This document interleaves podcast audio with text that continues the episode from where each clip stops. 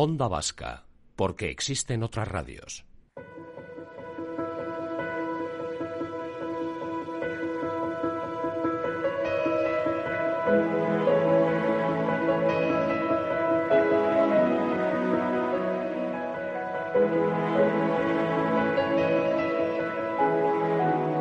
Si tienes miopía, hipermetropía o astigmatismo, probablemente hayas valorado la posibilidad de operarte para poder prescindir de las gafas o de las lentes de contacto. Ya os hablamos en su momento de las ventajas de las lentes progresivas intraoculares y hoy queremos detenernos en la cirugía refractiva con láser Extimer. Contamos de nuevo con la inestimable colaboración del doctor Giacomo de Benedetti, jefe del Servicio de Oftalmología de Asunción Clínica, con nueva consulta por cierto, en el Centro Médico Arrasate. Doctor eh, De Benedetti, ¿qué tal? Muy buenos días. Muy buenos días, ¿qué tal estamos?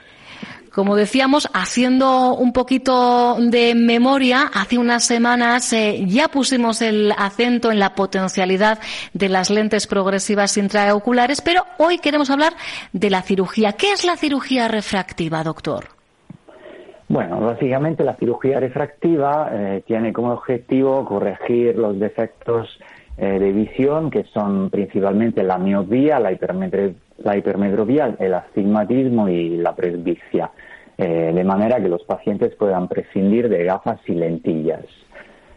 normalmente se realiza con diferentes técnicas, como decías tú, evidentemente existen las lentes intraoculares, pero la forma, si queremos decir así, más sencilla de, lograr determinados resultados es la intervención con láser Excimer.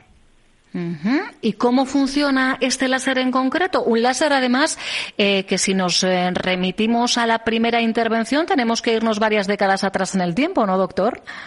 Sí, sí, sí, mucho, mucho atrás, ya es más de tres décadas básicamente que, que se ha empezado, aunque luego a nivel comercial eh, se ha difundido a lo largo de los años 90, pero es decir, que estamos contando con una tecnología muy bien desarrollada y que a través de una luz ultravioleta eh, fría que en realidad no quema los tejidos, más simplemente separa las moléculas, permite modificar la curvatura de la córnea y moldearla como si fuera una lente, básicamente, sin afectar a los tejidos que están a su alrededor y eh, darle la forma que queremos, sobre todo por lo que es el tema de miopía, astigmatismo e hipermetropía, de una forma rápida, precisa, segura y que da muy buenos resultados.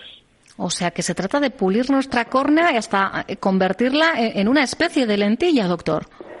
Sí, ella misma ya es una lente en sí, la córnea es la lente principal de nuestro sistema dióptrico y evidentemente eh, cambiando su espesor y su forma de alguna manera, eh, como si fuera un mapa altimétrico de, una montaña, ¿no? Por, así decir. Ah, tenemos todos esos anillos concéntricos que son las alturas que puede tener la córnea y según el perfil que se quiera corregir, le vamos dando otra forma. Y entonces con eso lo que hacemos es básicamente, eh, mm, es como en, realidad, en realidad llevar la propia eh, lentilla de contacto encima, lo que pasa es que le hemos dado una, una forma a la córnea que permite de, corregir el defecto refractivo. Pues cuán moldeables son ¿eh? nuestras eh, córneas. Y esto en apenas unos minutos.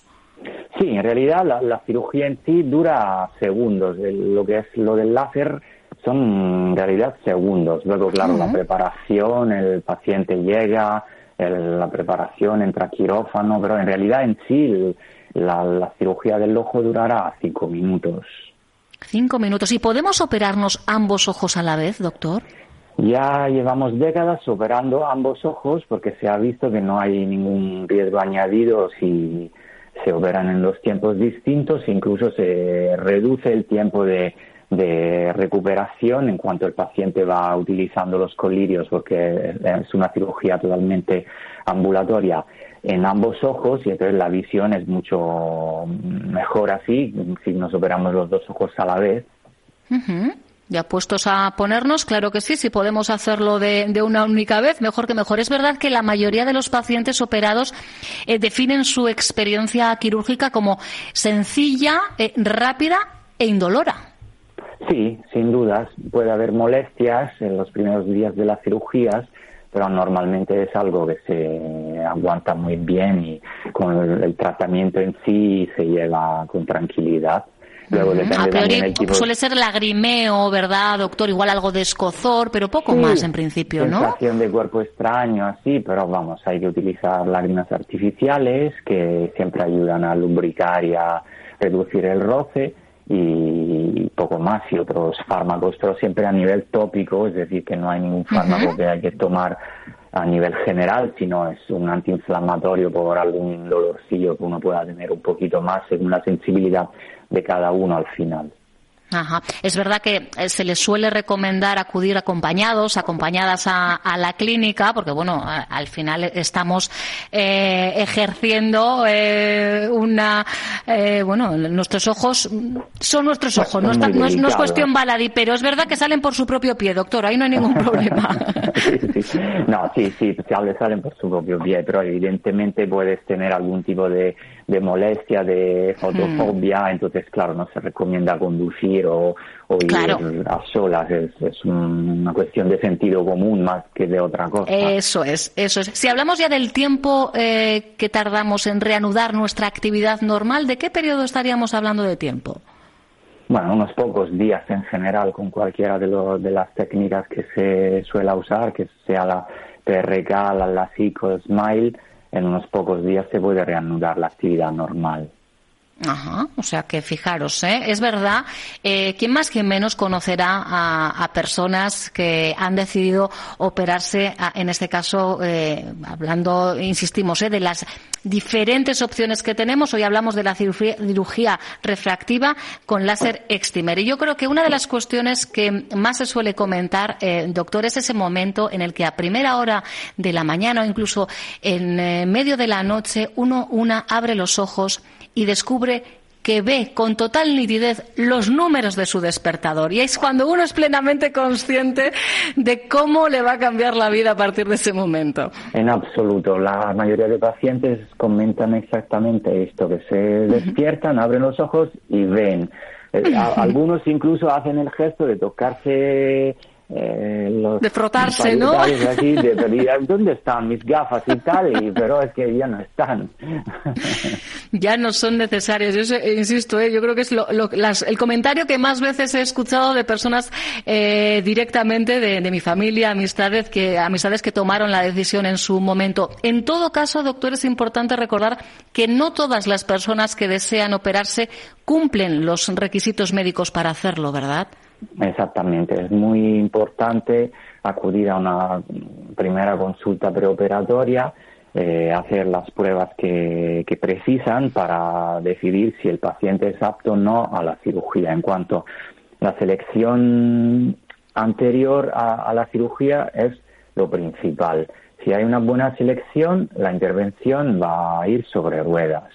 Y evidentemente estamos hablando siempre de, una cirugía. Eh, cualquier cirugía puede, tener sus complicaciones, sus problemas, pero insisto que eh, haciendo un buen, una buena revisión preoperatoria, esos riesgos se reducen muchísimo. Evidentemente, el defecto refractivo se tiene que haber mantenido estable por lo menos durante un año el paciente tiene que tener por lo menos 18 años o algunos eh, recomiendan incluso 21 años, pero eso depende mucho de la estabilidad y del tipo de defecto que tenga el paciente y también, evidentemente, el estado ocular eh, del paciente tiene que ser bueno independientemente de las dioptrías que pueda tener, que luego sí pueden afectar al tipo de cirugía que se pueda realizar o si se puede o no se puede realizar pero evidentemente el estado ocular del paciente, la retina, la córnea, eh, la tensión ocular tienen que estar en orden.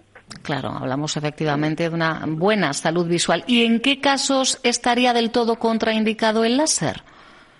Bueno, evidentemente en córneas muy finas eh, o en córneas que no son regulares, que, puedan presentar alguna alteración de espesor, de grosor o, o de forma, hay que hacer estudios más precisos, más profundos y descartar que, hay algún tipo de patología subyacente porque evidentemente en este caso no está indicada la cirugía láser. En cuanto lo que vamos a hacer en sí es adelgazar un poquito el espesor de esa córnea y la córnea tiene que aguantar ese adelgazamiento, si no, es mejor no tocar. Ajá, perfecto. hemos hablado de, la edad. En este caso, eh, uno de los requisitos es que la persona a operar sea mayor de edad. ¿La edad puede ser un condicionante también?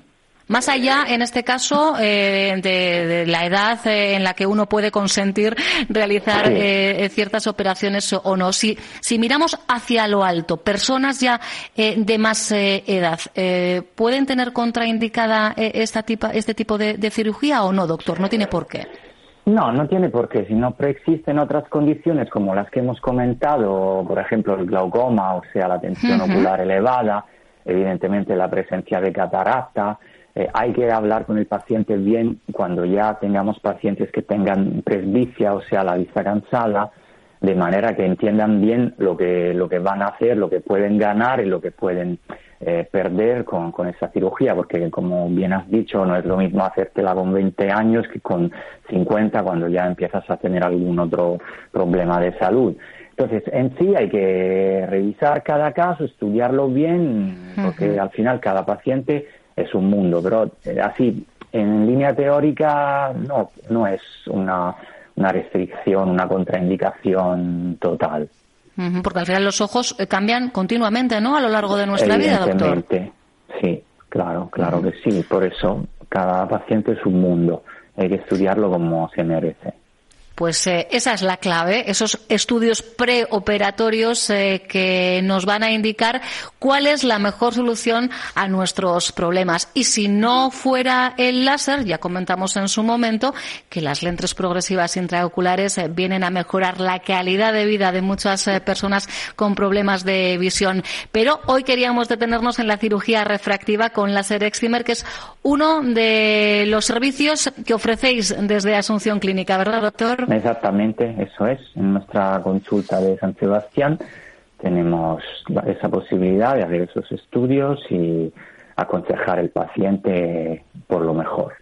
Mm, bueno, pues ante cualquier duda, lo dicho, lo mejor, consultar. Y luego ya están los profesionales de Asunción Clínica para decirte qué es lo que mejor se amolda a tu caso concreto. Pero con dudas no os quedéis nunca. Doctor Giacomo de Benedetti, jefe del Servicio de Oftalmología de Asunción Clínica, como siempre, un placer. Hasta la siguiente, hasta la próxima.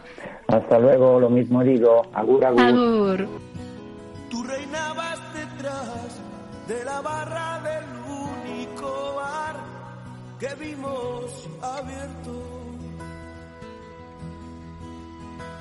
Cántame una canción al oído, sirvo y no pagas. Solo canto si tú me demuestras que es verde la luz de tus ojos de gata. Loco porque me diera la llave de su dormitorio Esa noche canté al piano del amanecer todo mi repertorio. Con él quiero beber, el alcohol me acuno entre sus mantas. Y soñé con sus ojos de gata, pero no recordé que de mí algo esperaba.